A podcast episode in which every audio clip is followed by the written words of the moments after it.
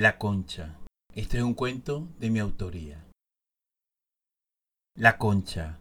Así se llamaba ese lugar que parecía un extracto de desierto marciano incrustado en Punta Cardón. La arquitectura del lugar rememoraba la compañía Shell, de allí su nombre, y lo conformaban varios burdeles formados en semicírculo. Mi compañero de tráiler y yo decidimos aventurarnos y nos fuimos desde la refinería de Amuay, bien decididos a tomarnos unas cervezas y explorar la selva. ¿Cuál era el mejor bar o el más recomendado? No se sabía. En todos había caña y putas. Esa era la reseña turística del lugar. Estacionamos nuestro Ford Fiesta de Hertz y nos fuimos a recorrer los lugares. Todos eran más o menos lo mismo. No había gran diferencia.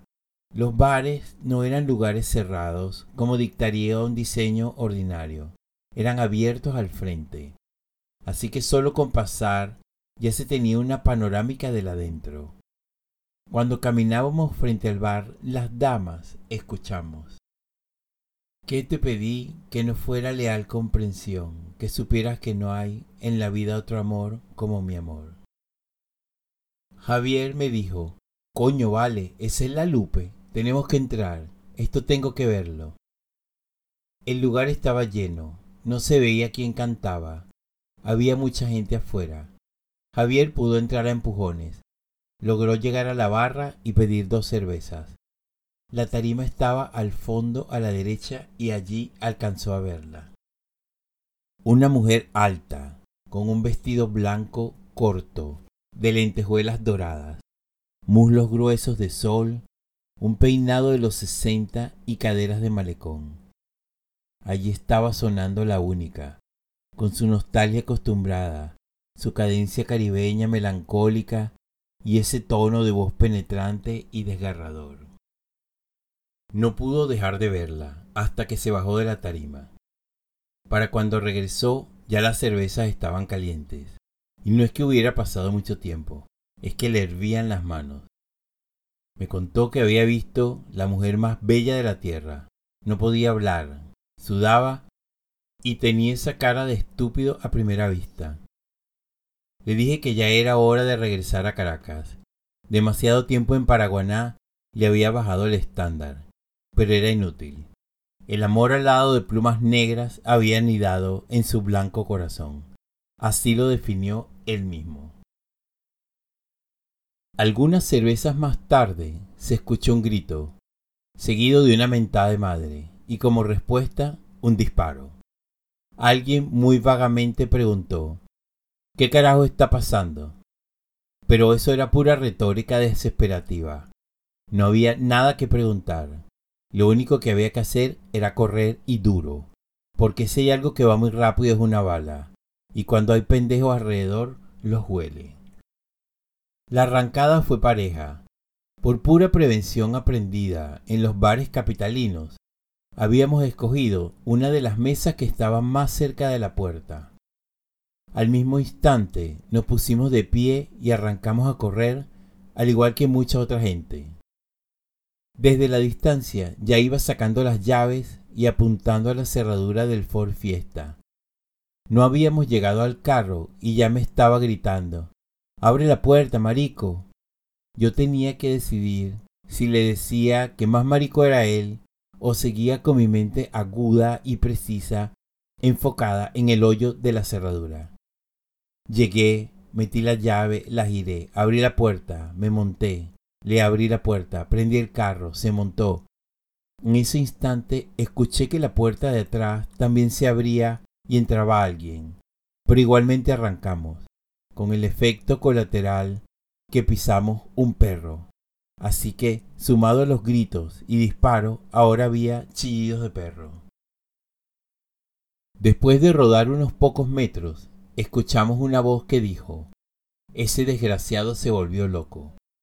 Miré hacia atrás y grité, Epa, ¿quién carajo eres tú que sea aquí?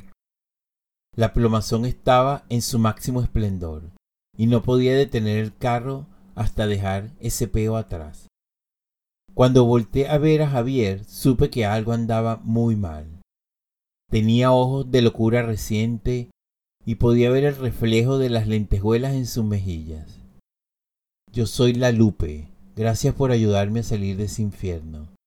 Catire, ¿me puedes dejar en el terminal de autobuses? Todavía puedo agarrar uno para coro. Ya no hay nada que hacer. Ya no hay más show por hoy. Javier, sin darme tiempo a reaccionar, le dijo, No se preocupe, usted es una gran artista. Nosotros la vamos a llevar hasta su casa, no faltaba más. Solo alcancé a susurrarle, Marico, te volviste loco. La Lupe debe estar muerta. Esta no es la de verdad. Pero esa sonrisa con picante estaba allí para quedarse. En la vía a coro le dijo, ¿le gustaría tomarse un trago con nosotros? solo para relajar los nervios. Ella encendió un cigarrillo y envuelta en el humo le dijo, Más adelante hay un bar, después de pasar la bomba Maravén, allí podemos parar. Era un bar-restaurante más de la zona. Tierra, calor, manteles plásticos, ventiladores. Javier se creía Tito Puente. Caminaba a su lado como si venían de presentarse en el Madison Square Garden. Hasta se veía más alto. Iba con esa prestancia y gallardía de alfombra roja. Le sacó la silla y le preguntó qué deseaba tomar. Ella le respondió que una cerveza, pero que no tenía dinero y tenía hambre. Mesonero, por favor, nos trae la carta y tres polar.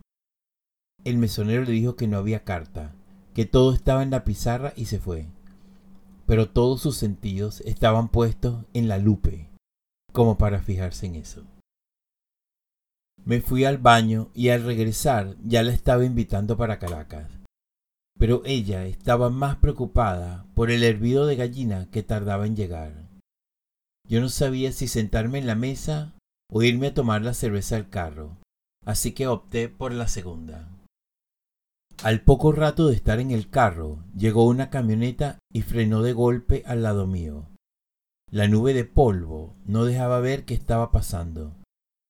Entre la polvareda pude ver un mulato que tenía la espalda del ancho de una nevera dos puertas, cuando metió su cabeza en la ventana de mi carro y me preguntó ¿A dónde la tienen? No sabía qué hacer.